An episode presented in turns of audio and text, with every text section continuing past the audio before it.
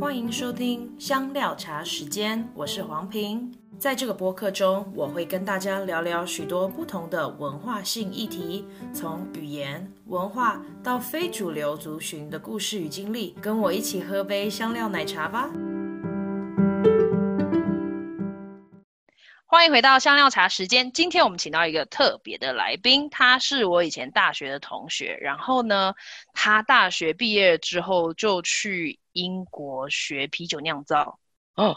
然后还得到了呃国际啤酒评审的执照等等的。我们今天的主题就是要看他怎么样从麦子的工厂，然后进入到啤酒的事业。之后呢，他还在英国念了书，然后再回到台湾。我觉得他的经历是非常酷炫的，我们一般人也很少听到。那我为什么要特别邀他来我的节目？是因为他可以用很浅显的方式把一件很难的事情来跟呃跟别人解释。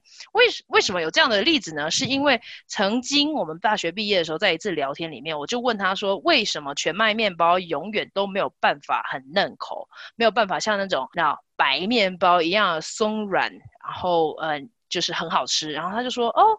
麦子，如果你那个外面那个皮没有把它去掉，全麦的面粉，它就会切掉那个筋性，因为它的这个外缘是是有锯齿状的，所以你就永远不会到达松软的状态。然后，所以这这个故事就让我一直记到现在，我就知道全麦面包永远不会比 白面包好吃。让我们欢迎今天的来宾八方。嗨，大家好，我是钟八方。呃，我跟黄平的认识其实是在十十多年前啦，我们都在大学一起挥洒我们年少无知的青春癫狂的时候认识的，而且我们还互取了彼此的一个外号。真的，我我们就是非常的欣赏对方，所以我们都会用一个很难听的绰号去叫对方。但是因为就是这可能有就是十八岁以下的孩童在聆听，所以我们就今天我们就用正常的、友善的、亲切的。有文明的方式来称呼对方，你说好不好？评 好，非常好，谢谢八方的介绍。我知道你大学的时候就是念生科，然后可是为什么毕了业之后会到麦子工厂工作？这是我第一个问题。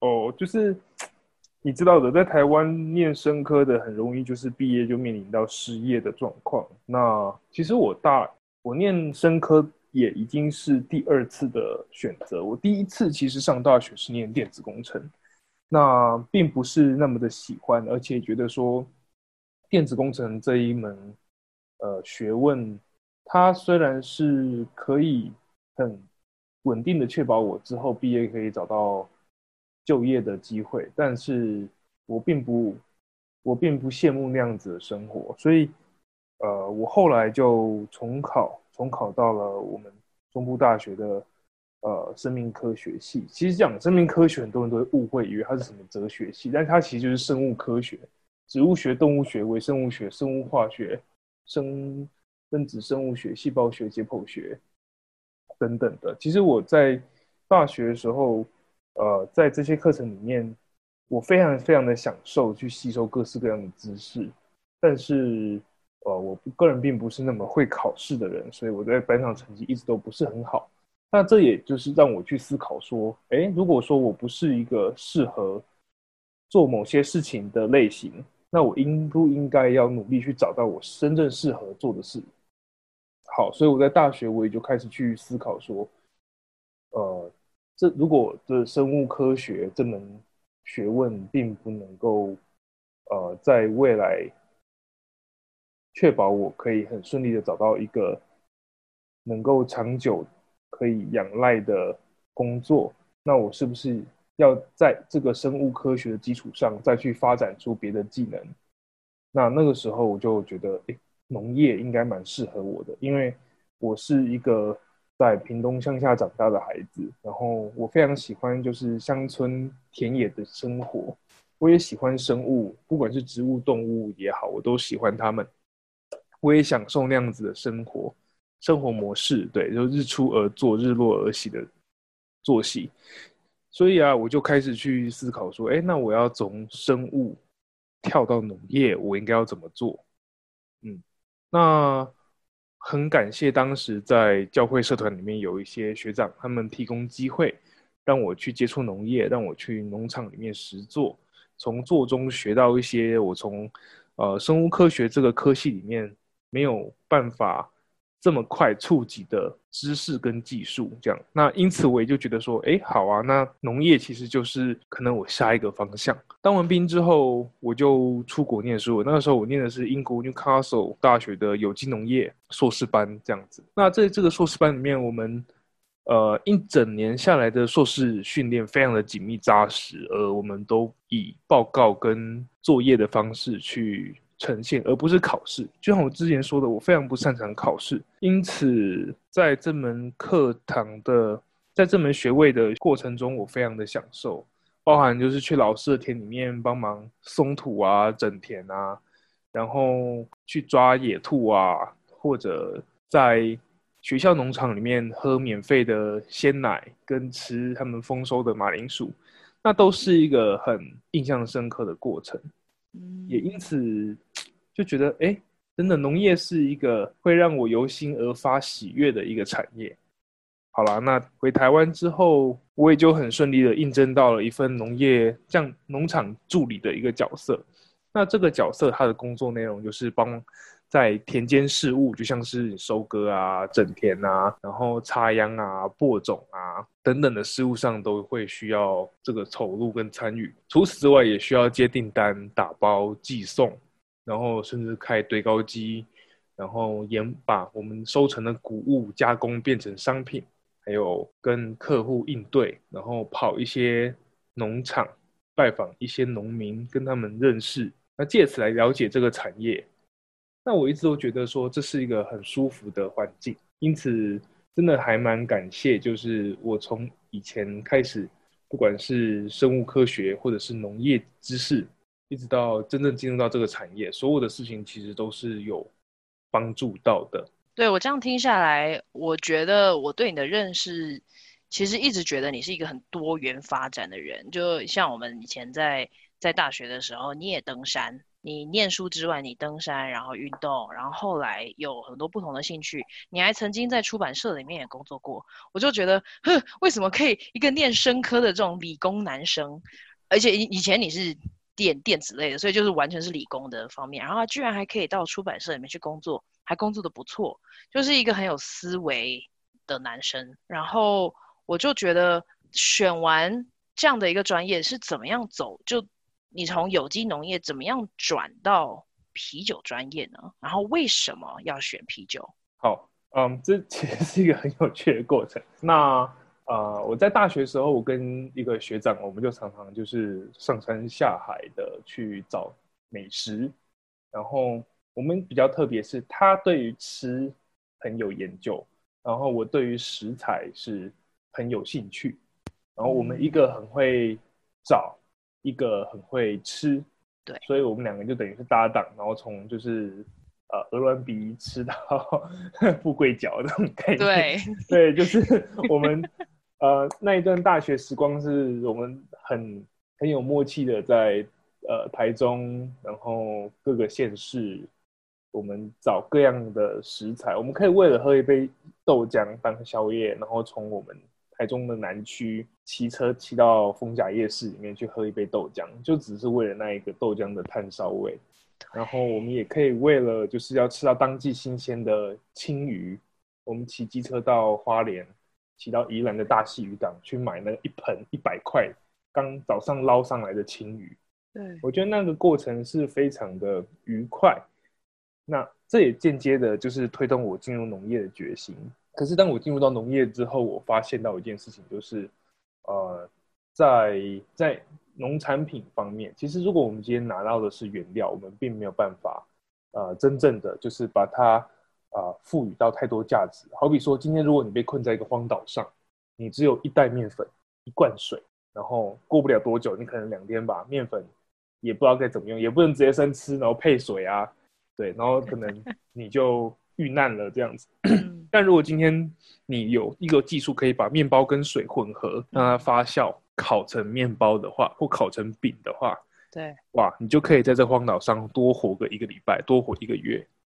所以，把农作物加值的技术会是我后来认知到，我后来意识到是可以真正的帮助啊、呃，我所支持的那些农民，来让他们的形象、他们的产品、他们的价值都能够被翻翻转、被翻倍的一个关键。因此，我就在思考说，那如果我也要学一个这个技术，我要选什么？那个时候，身边已经有呃很好的朋友在学面包了。那我看着他，就是哇，为了揉面团，就是跑去日本学；为了学做酸种面包，跑去德国学。我觉得哦，这样这样子的人生有点累。我可以做一个嗯嗜好性的，他可能是一个就是没有那么主要，他可能是 minor 一点，他可能在餐桌上他是个 minor 的角色，但是他可以让整个大家都很愉悦。诶我就想到了酒。那酒这个事情，其实是我跟那个学长从以前我们在台湾各地跑的时候，我们就一直都有在呃都有在品尝。我所谓的品尝，不是说我们就把一瓶酒喝干这样子，是我们会一边喝一边讨论说，这酒的味道怎么样呢？这个麦芽的香气怎么样呢？哎、嗯，这还有一点点就是我们呃找到的，可能别人没有发现到的味道，就是我们会对这个。嗯，探讨食物的本质跟它的风味，我们是非常着迷的。嗯，好，所以酒从以前就其实一直都有参与在我们的饮食文化之旅里面，但是我们一直都没有很重视它。所以当我要选择做一个技术的时候，我就说好，那我来做威士，哎，我来做啤酒好了。那因为我在英国嘛，英国本身最有名的呃饮料就是啤酒跟威士忌，他们都是大麦的。呃，产品都是以大麦为原料去做出来的，所以我就想说，哎，好啊，因为那个时候我在农场里面，我们主要是栽种五谷杂粮，就是小麦、大麦、薏仁，还有稻米，所以对于麦类作物而言，我并不是那么的陌生啊。呃，好，我就尝试着在农场里面自己酿啤酒，然后酿了两次呢，就因为抓不到诀窍，所以都做的都很难喝这样。然后加上当时的呃农场的呃老板，他其实也对这一门生意蛮有兴趣，他就鼓励我说：“那要不你就干脆去找个啤酒学校好了。”我说：“好啊。”我就上网去看，结果台湾完全没有类似的教学机构，也没有类似的就是比较有分量的那种呃教学。当然你私酿，很多人都会教私酿，可是私酿跟你真正你要投入一个产业，它的规模跟它的技术和它的资本是完全不同规格的。嗯、好，那好，那我就去学做啤酒。我有一个问题，在台湾私酿啤酒是非法的吗？哦、呃，私酿啤酒是合法的，但是它有限制，它要一百公升以下，而且不得贩售，不得有商业行为。你那样子、哦、OK？对，一百.公升以下，并且没有商业行为的酿酒是可以接受的。对，哦、所以民间有非常多的呃酿酒比赛。对对，那也就是在福音在这个规范下面，我们就是同好会，我们并不是一个要把它拿来卖的一个、oh. 一个意图，所以就不会有法律上面的疑虑。了解，嗯、好。然后你刚刚继续谈到你要去英国，哎，我还有一个问题，就是因为我们如果普遍想要啤酒，我们可能不会想要英国，我们通常会想要德国啤酒。那你当时候是怎么做选择的、嗯、？OK，嗯、um。有，其实当时我有想过德国，但一来是呃要去一个语言就是主流语言不是英国的，不是英文的国家，我会有一点呃我会有点害怕。然后再来就是呃呃我之前念的那一间 Newcastle 大学，它本身就有在跟啤酒学校做产学合作，所以当我写信去问老师说我想要学这个技术的时候，他就跟我说，哎，我们学校。呃，西北方有一间啤酒学校，好像还蛮有名的，你可以去看看。好，然后他就给我了我一些 information，那我就循着他给的一些资讯找到了学校。好，然后我就哎，看起来也是嗯干干净净，然后看起来也是蛮用心在做教学的。好，我就开始报名去上这个啤酒学校。那在这个啤酒学校里面，就是又重新开启我另外一扇窗，因为这个啤酒。的制作过程等于是它需要生物科学的知识，它需要农业的知识，好比说怎么种大麦，大麦的产区，大麦的品质和。如果你今天不用大麦，你要有小麦，你要有其他杂粮，你要怎么用？对，然后它也需要微生物的知识，因为发酵是微生物学的东西。那它也需要工程，工程就是好比如说酒厂里面的呃的一些器具，你要怎么样顺利的去设计，然后你要怎么样顺利的去啊、呃、操作它，能够来做出啤酒。然后还包含就是包装，然后还包含就是分析，还有包含就是风味以及饮食文化。那这我觉得这一串都实在是太有意思了，所以嗯，从啤酒学校那一年开始，二零一六，我就不只是一个喜欢种田的人，而且我还是一个爱喝酒的人。这个我大学就知道了。哦，是是。对，所以啊，你你去了啤酒学校，就是后来是取得了一个证照，对不对？嗯，它其实是有一个阶段性的，就像你一直练功打怪升级的那种概念。对，一开始是 fundamental，就是你基础的，大概就是你能够顺利在一间酒厂里面工作，不会被烫到，不会被 就是蹭蹭料蹭错，或者是你不会东西送错，或者是开关开错。对，那个是 fundamental。然后再来是 general，然后 general 就是你大概可以啊、一个人 handle 一间小的酒厂，大概是呃五百公升的那种产量的酒厂。然后再来就是 diploma，diploma 就是你已经就是受过一个正规训练，并且有执照，就是说你受过这个正规训练的执照，哎的证书，应该说证书。然后再来就是最高级就是一个学位这样。因此我在啤酒学校里面受的训练，大概就是 有到。diploma 那一个水准，就让呃之后要好比说我去找工作，那个雇主就知道说，哎，我有一个 diploma 一个证书，是我受过正规的啤酒工作训练。这样。那这个 diploma 证书它可以跨国使用吗？嗯，我们那个 diploma 的呃发放机构，它是英国的酿造蒸馏协会，它算是全世界最就全世界有三个最主要的。这种发酵酒精饮料的认证机构，呃，酿造英国的酿造蒸馏协会是其中之一，所以等于说是我的这个呃受训的证照由这个学由这个协会颁布，那由这个协会颁布的证照，基本上就是可以在美国、澳洲、英国、欧洲的其实大部分地方也都可以用，它算是一个蛮泛用的执照。当然，我也后来也有去考取一些更正式的。一些认证，像是一般酿酒师的呃呃国际执照，就是是他的，他就是由酿造珍珠协会正式开班授课，然后考试取得这样。哦，然后因为我在你的经历上面也看到，就是你同时在学啤酒酿造的时候，你也进入了酒厂里面担任研究员，这个是可以介绍一下吗？哦，可以啊，我前一份工作在台湾的一间新。新兴酒厂里面，呃，工作。那我的身份是研究员。当时真的是很幸运，是我刚从英国念完啤酒学校回台湾的第一个礼拜，台风天，然后我就看到，哎，正好有一几个酒厂在征人，我就想说啊，我反正在家闲着是闲着，我就乱丢这样。早上才丢，中午就找我去面试，所以我就很幸运的、很顺利的进到这一间啊啊啤酒啤酒厂里面去工作。那这个啤酒厂规模还算是不小，所以在里面的这三年半，其实学到非常非常多东西。那我也非常感谢这个公司给我这个机会，可以在里面继续拓展我的酿酒师之路。你的工作内容大概都在做什么？呃，我我工作内容很杂，因为我们这个研酒厂里面只有四个研究员，然后只有我一个是有相关背景训练的，所以。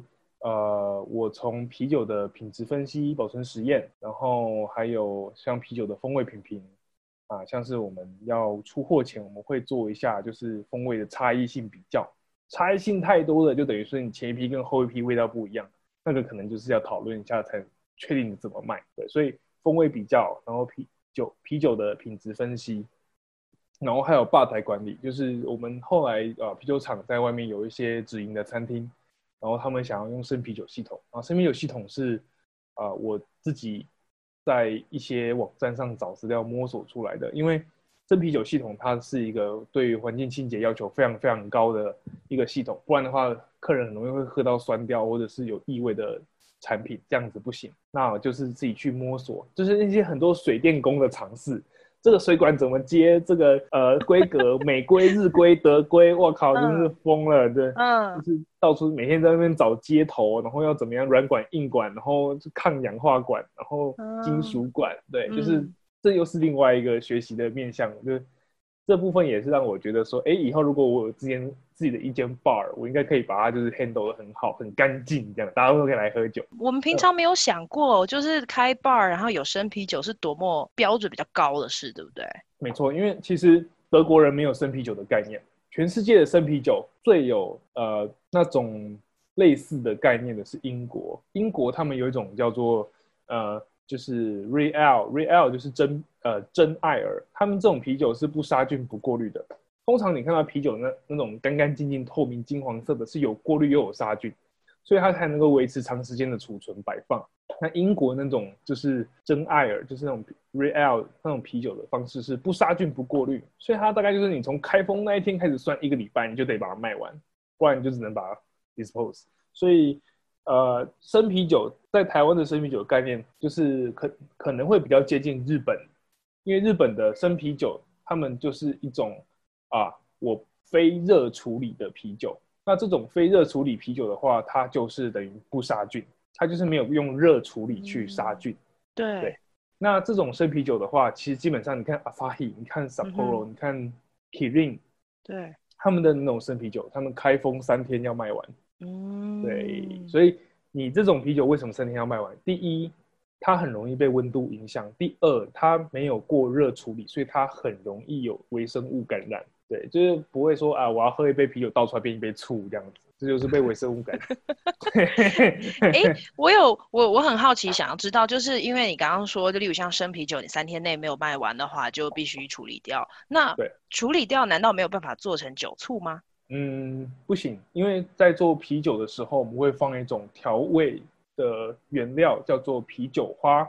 它是一种植物，它里面的精油本质上是苦的，它可以让啤酒能够比较不容易被微生物感染，然后它又可以赋予啤酒非常多不同的花香，或是果香，或是其他的表现。这样子，那啤酒花它的存在会让酸掉的啤酒又苦又酸，所以。并不能够拿来做醋，对，但是呃不，就是劣劣质不能喝的啤酒是可以拿来做一些像是园艺的啊、呃，你可以拿来就是做一些易肥，可以拿来对洗你们家的浴室，跟可乐一样，因为里面有碳，对，因为里面有碳酸，所以应该也是可以拿来做这些一些周边用途，或者是。嗯，可以拿来做菜，然后或者有些人就是甚至号称说它可以拿来洗头发，这样。哦，有听过，对对对，嗯，嗯，你洗过吗？我妈，我都在她坏掉之前把它喝掉了。对，这也是蛮实际的。对，哇，你这样一路走来，我听我个人，我也希望我的听众也是这样觉得。但是我个人觉得你的故事真的很丰富，而且你叙述的能力真的很高，所以让我就是哇，进入到另外一个奇幻世界的状态。对啊，你继续，你说什么？哦，因为那时候我在我在我们公司，我还担任公司内外部教育训练讲师，所以我基本上就是一直讲，一直讲同样东西，一直讲这样。对，而且还要因应民众的需求，然后让他们可以了解在说什么。对啊，对啊。嗯，然后我后来看到，就是你一二零一八年，等一下哦，这个刚刚提过，你刚刚说你得到呃，就是你取得了一般酿酒。资格证照，那这个东西是只有啤酒吗？还是其他酒也可以？呃，这个 Institute of Brewing and Distilling 它有开的课程，专门都是针对于啤酒跟威士忌。所以我现在取得的是它啤酒这一个范围里面的一般酿酒师。那威士忌那边也有威士忌的蒸馏师，对，它它是不一样的系统。哎，它应该说它是同样的系统，可是它不一样的功能性的区分。哦，所以每一颗会有不一样，就是例如像每个酒种，它就会有不一样的分类的征兆。对，这样子比较好，因为你看，不管像日本酒、葡萄酒、啤酒这三种酒都是发酵对而得到的饮料，但是这三种酒的制成原料跟它的原理是南辕北辙。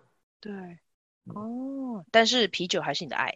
啤酒是我的爱。而且它在酿造的时间上相对比较短，就是等于说你可以一个月，好比说更快一点，你三个礼拜就可以做一批出来，然后就可以做销售。可是葡萄酒它需要年，以年为单位，对，而日本酒也是要以年为单位去做它的收成跟 风味发展，它才能够有一个好的表现。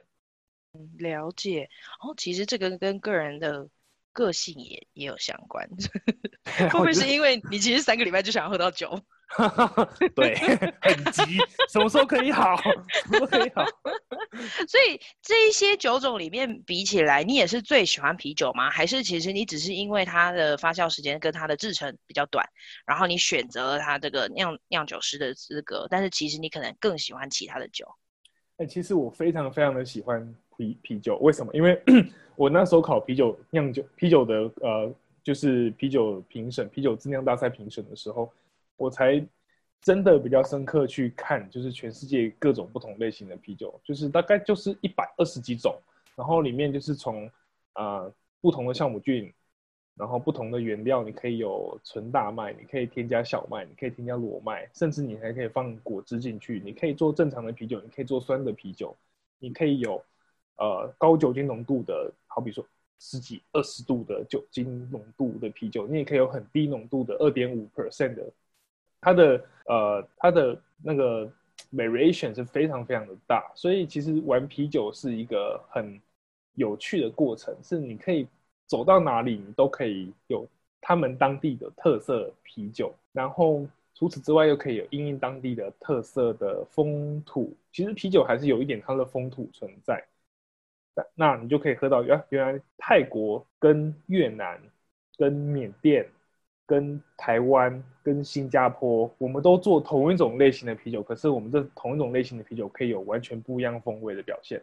嘿，你觉得不对？你知道，嗯，影响这些啤酒风味最主要的原因是什么？是人，什么东西？我以为是什么水啊，或者是 湿度？是人，怎么说？人，因为，嗯，我说啤酒它是一个文化，文化的一环，饮食文化的一环，就是说由我们人来决定这个啤酒它应该是要什么样子的风味，可以适合我们使用。举例来说，古埃及 他们做啤酒有一半就是要拿来拜拜祭祀使用。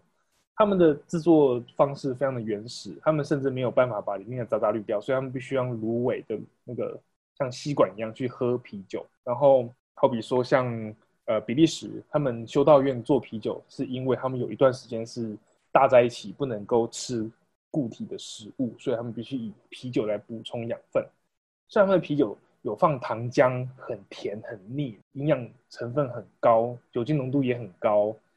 非常的好喝，变化很多。然后或者像英国，他们那个时候，呃，为了要呃让琴酒，英国喝琴喝琴酒喝很凶，喝到大家就是都得病。琴酒没有什么养分，都只有酒精跟水跟杜松子一些香料，所以他们喝琴酒喝到得病。所以英国的教会推广大家喝黑啤酒，因为黑啤酒很营养，而且啤酒它是呃富含呃维他命、蛋白质和又有一些糖分的饮料，所以它。就变成英国的一种主流文化，就是啊，就像我们现在台湾在喝手摇饮一样。德国喝啤酒是因为汉萨同盟的时候，德国的啤酒是他们的主要贸易的项目之一，他们就是运来运去去贩卖。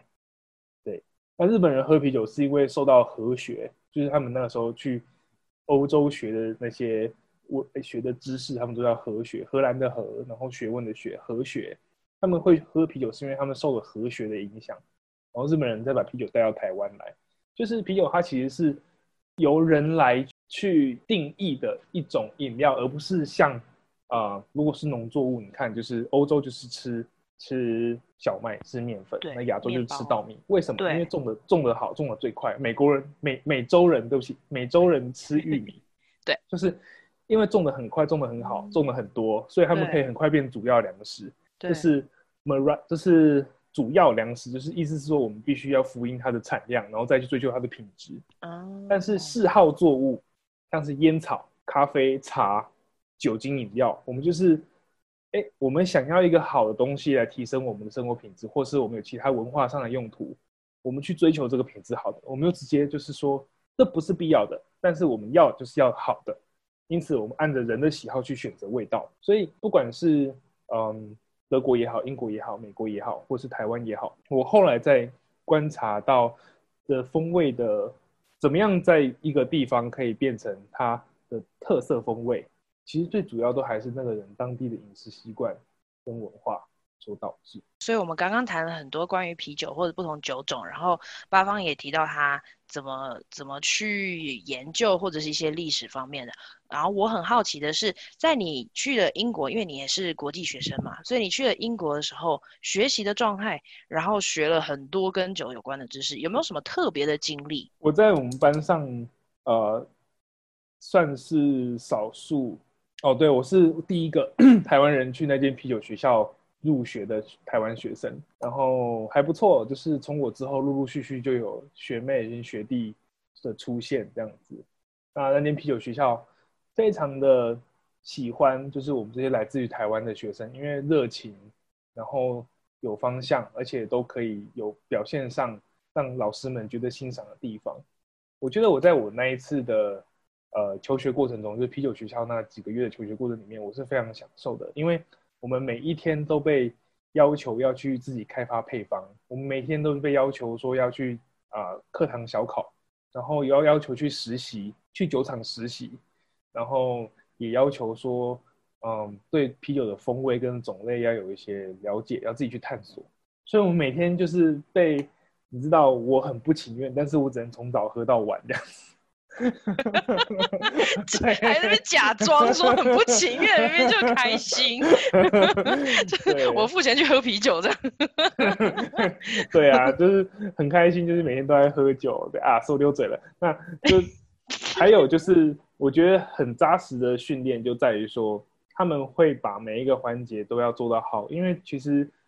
呃，啤酒跟其他的发酵饮料的差别点就在于，我们对于酵母菌的纯度要求非常的高，所以如果今天被感染了，被乳乳酸菌感染了，那这啤酒就只能报废倒掉。所以卫生的要求来自于你生活中小细节的掌控。那还好，我平时就是有在打扫的习惯，所以我觉得我的卫生习惯蛮好的，所以就没有什么太大状况。而这些东西都是在那个呃求学过程里面，慢慢自己去从自己里面发掘到的。就是换句话说，我除了学会了啤酒，我也更认识自己了。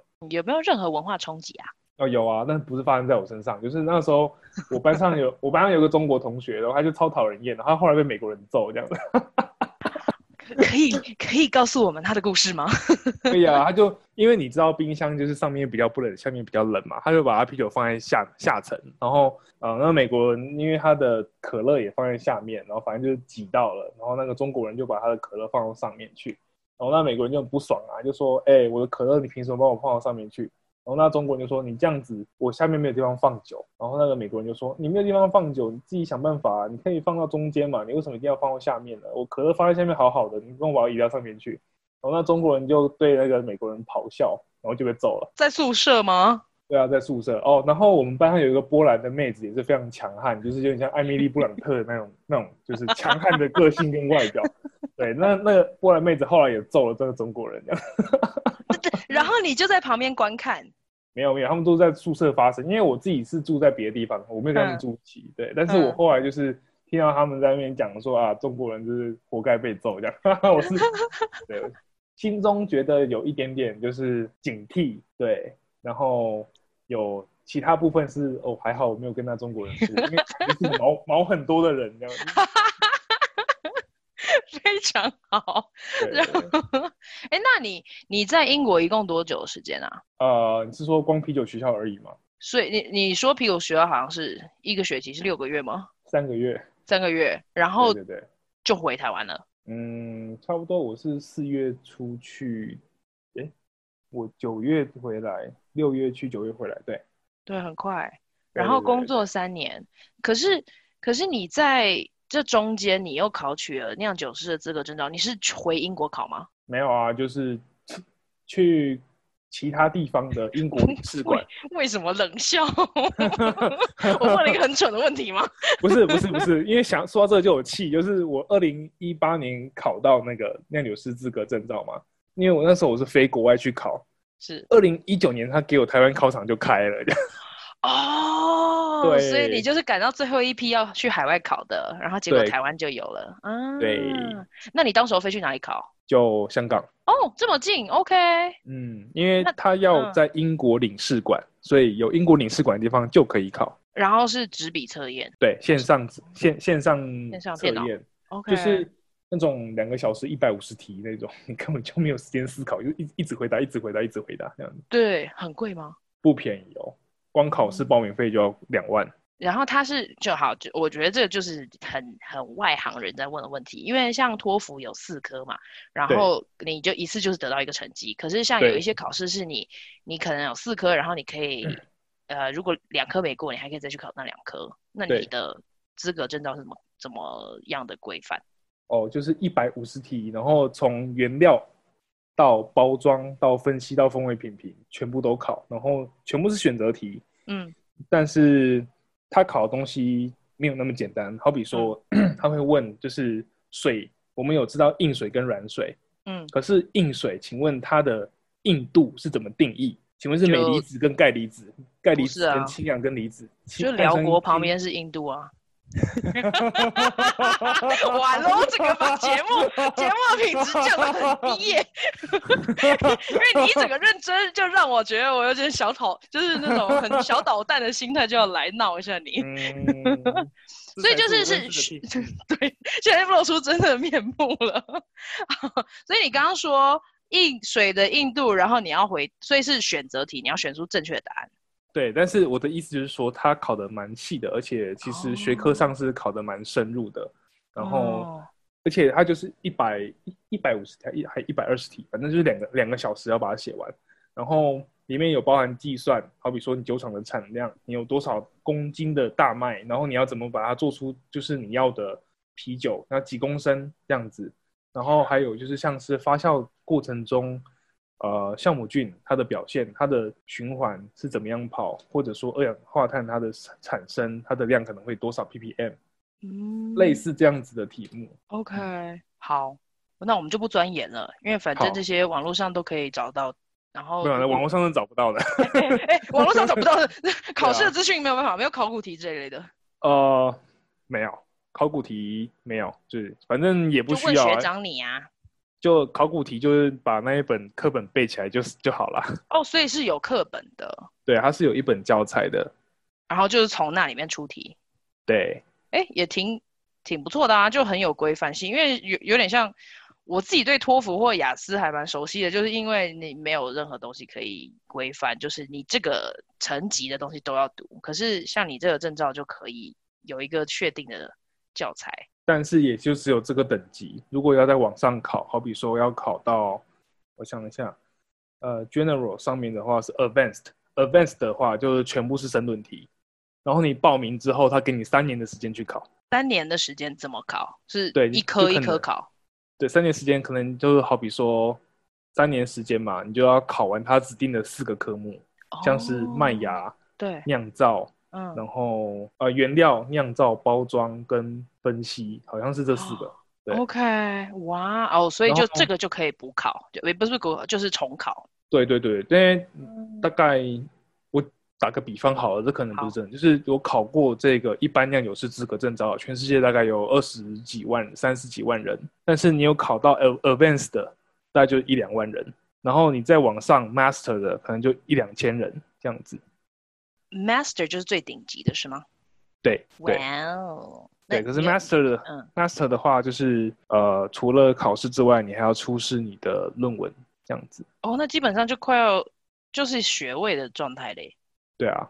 哦，这是你的目标吗？还是你？我现在我现在就在做这件事情啊。哦，所以啊，好，接下来我看到你的履历就是二零一九年你申请到 Nottingham 的酿造科学研究硕士班三年制。嗯哎，啊、可是你现在在台湾，因为它是一个 part-time distance learning，所以我基本上是在我自己的工工作岗位上一边工作，然后他时间到了，就是说，哎，那个上课喽，好，我们就要去英国上课这样子。所以就是偶尔飞英国上课，一年两次，然后一次多久？一次大概就是两周的密集训练，像今年因为 COVID-19 的关系，所以我五月这一次就没有去，但是一月那一次我有去，就很爆炸，就是你一一个礼拜要读一千两百页 PowerPoint，然后老师在这之前给的教材，他就跟你说啊，我们在可能呃开要去英国前的两个月，老师就会把教材都给我们读，对，但是老师会说，你们拿到的教材就只是全部东西的大概六成。嗯，然后你们到我们这边来，有另外四层要交给你们，然后两个礼拜挤进去，对，两个礼拜要挤进一千两百页的 PowerPoint，然后含实作课、跟考试、跟上台，还有小组讨论。你的实作是在酒厂里面实作？对对对，因为这个科系它背后的企业赞助是百威，百威企业、嗯、就是对全世界最大的啤酒企业公司，然后他把科技，他把酿造科学中心设在英国诺丁汉大学里面。嗯，所以这门科系其实是一个蛮久的专业啤酒酿造的训练训练机构，这样它已二十年了，二十年的训练课程，它其实都是以 part time 的这种三年制硕士班为主，今年才开了一年制的。但一年制的硕士班就是就只是去只是去刷个文凭用的，那个没有那个没有什么实质效果。哎、欸，这个讲出来就得罪别人喽。没关系，因为 因为全全台湾除了我之外，只有一个人去学而已，所以我哦真的，他也是这么觉得。一年制的其实没有什么太大，就是一年制它其实是它的课程安排是跟我们三年制的在跑，所以有时候他那个逻辑是。没有那么顺的，他不是说先从开始入门进阶知识，然后再慢慢往上走。没有，他可能一开始就是很很高难度的东西，然后再慢慢，然后再跳这样子。了解，所以你现在就是慢慢念，然后而且我觉得可能很重要的是，因为三年制你们还有正职的工作嘛，所以就等于你们还有就不需要实习，但是你们可以直接用在工作的上面。那对。后接下来我要讨要问你的，就是因为你今年三月已经离开你的公司了，那接下来是怎样？哦，接下来 因为前一份工作就像我刚刚讲的，就是啊、呃、比较多是做实验室的工作，像分析、品评，还有内外部教育训练，然后和酒吧管理。那其实。我所有的技能点数其实都压在生产线上面，所以下一个工作我觉得比较理想的话，就是找关于跟现场生产比较多关联的工作岗位。这样子的话，我所学的东西才能够实质上发挥它的价值。你觉得台湾这样？因为其实台湾的产业都比较小嘛。那你觉得，嗯，就像你如果要往未来的发展，或者是其他？有兴趣的学弟学妹，你觉得台湾现在这样的产业状态是适合继续走呃啤酒酿造？台湾吼，台湾很妙。台湾现在市面上那些呃，因为我是第一个去英国诺丁汉大学念这个学位的人呃，三年制或者是三年制。那因在台湾其他的酒厂里面，你看不管是大的小也好，小的也好，他们其实没有人走过这种。学术背景的训练，他们多半都是呃类似像呃科大或是专科学校的那种训练。不管他们是去哪一间啤酒学校，他们多半都是受那种专科或者是技校的那种训练。然而，在现在的台湾，这个市场其实看起来已经是饱和了。因为如果说要啊、呃、做国外类型的啤酒，好比说我们做德国啤酒或做英国啤酒，哎，我们可取代性超级高啊。因为人家都已经做很久，又做得很好了，我们为什么要做一样的东西跟他们比较？对，因此研发这个东西在台湾是一块很需要酿酒师去做，可是却不知道怎么切入的点。举个例子来说好了，美国他们会在呃酿造这方面，他们会很注重开发酵母菌的 DNA 品系，不同的品系那表现不一样。美国人可以这样子玩，德国人跟英国他们是联合起来开发新品种的大麦芽，然后，好，比利时跟美国还美国他们也有在开发新品种的啤酒花。OK，那台湾呢？台湾能开发些什么东西出来？台湾其实生物技术是很强的，对吧？看看我们医学中心就知道，我们生物技术其实是很强的。可是，在原料开发这一块，台湾没有酿酒师，嗯，目前想到。去做，他们多半都是好，我们把台湾的农产品加料到品酒里面，做一些啊、呃、水果香气的啊，做一些花香的啊，做一些对。对对对对，你也知道，就是嗯，这样子的一个开发的流程，其实它走的不长久，除非是你真的能够找到一个非常能够具代表性的风味来象征台湾，然后把台湾的类型啤酒写到就是啤酒的分类字典里面，不然的话，其实做很多开发，它都会有一些有一些价值上面的混淆，就是哎，我都已经英式啤酒做这么久了，哎，我是说英国人，而我们都做英式啤酒，然后来说这是台湾的产品，那英国人喝到就会说，哎，可是我在家乡喝过比这个更好的啊，这样子某种程度上会有点可惜，就是说我们并没有就是找出我们台湾啤酒类型的在地化，对，所以就没有特色。对，就是特有特色有，但是不长久。就是这东西好，台湾人喝，台湾人消费觉得很棒。可是拿去国外，国外外国人一喝就说，我觉得这东西还好，没有我喝习惯的德式啤酒或是英式啤酒那样子的有味道。因此，在这个啤酒的研发上，我觉得。没有受过学术训练的人很难到很难去切到这一块，就说啊，我知道像我们就十六条染色体，每一条是什么功能，我们试着来把它做一些变化，或者说，好，我们来开发一些可以适合台湾当地气候的发酵设备，类似像这种，对，这种东西就是比较能够来让呃外国的酿酒师心服口服，因为这真的是有技术的含量在，而不是我就是找一个东西倒进去。对对对对啊，我我觉得你谈到的应该就是制造跟研发的不同嘛，就研发可能会有新的想法、新的不同的品种等等出来，才可以创造一个在地的特色，或者是就是可以比其他国家更更不一样。可是当台湾现在没有这么多嗯正式的人员。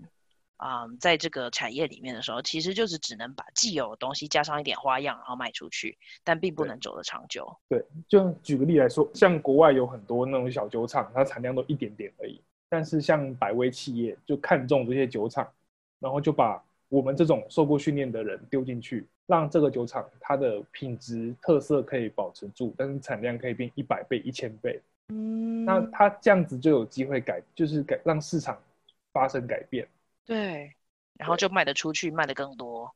对，举例来说好了，我们在全年看到的，啊，你在美国应该也看得到，就是 Hoegaarden 这支啤酒，它就是很典型的比利时白小麦啤酒。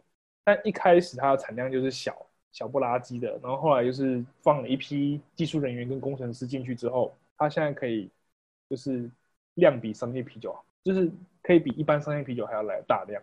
哦，台湾都买得到，一瓶五十块而已，嗯、不贵啊。好，我会把这个资讯放在我的资讯栏里面，如果有兴趣的听众可以再去查。哦，那来到节目的最后啊，我有一个比较大的问题，你可以可以，我也不知道你会怎么样回答，但是我很好奇的想要知道，就是因为你也是开创先锋的那一个，在至少啤酒酿造业里面来看，嗯、然后你刚刚也提到，就是台湾其实是有一点那个叫什么 gap，就是。没有这一块，就是研发或者是设计的这一块。你的你期望的是什么？未来在台湾发展？我期望的是，嗯，因为其实台湾已经有非常非常多前辈在前面开路了。好比说，台湾自酿技术，啤酒自酿技术已经有一批非常厉害的人在前面开路。然后，台湾的啤酒产业也有一批。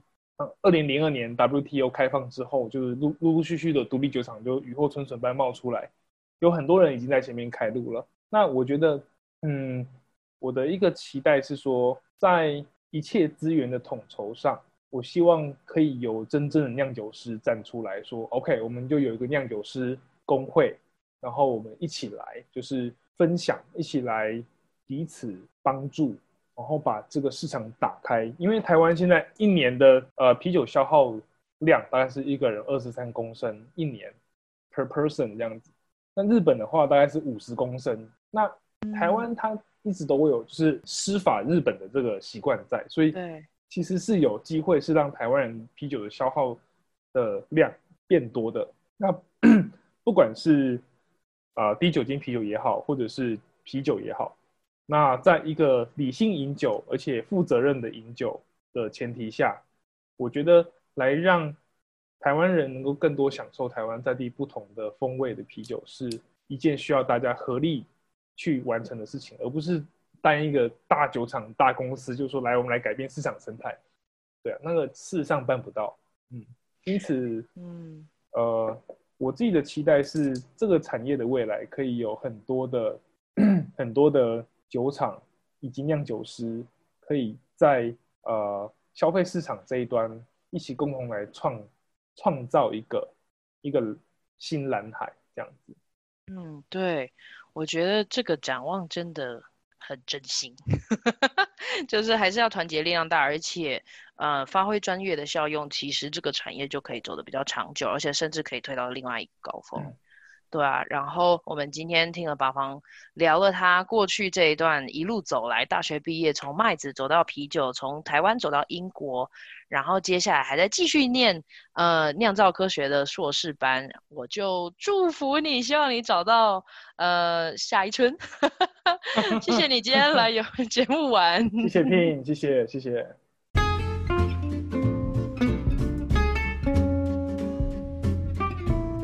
谢谢你收听香料茶时间，欢迎跟我们分享你的故事，也欢迎分享、留言、按赞、追踪我们，也可以在 Instagram 上面搜寻我们 Chai with Ping C H A I W I T H P I N G，也欢迎 email 跟我们联络 C H A I W T H P I N G 小老鼠 gmail.com，下次见，拜拜。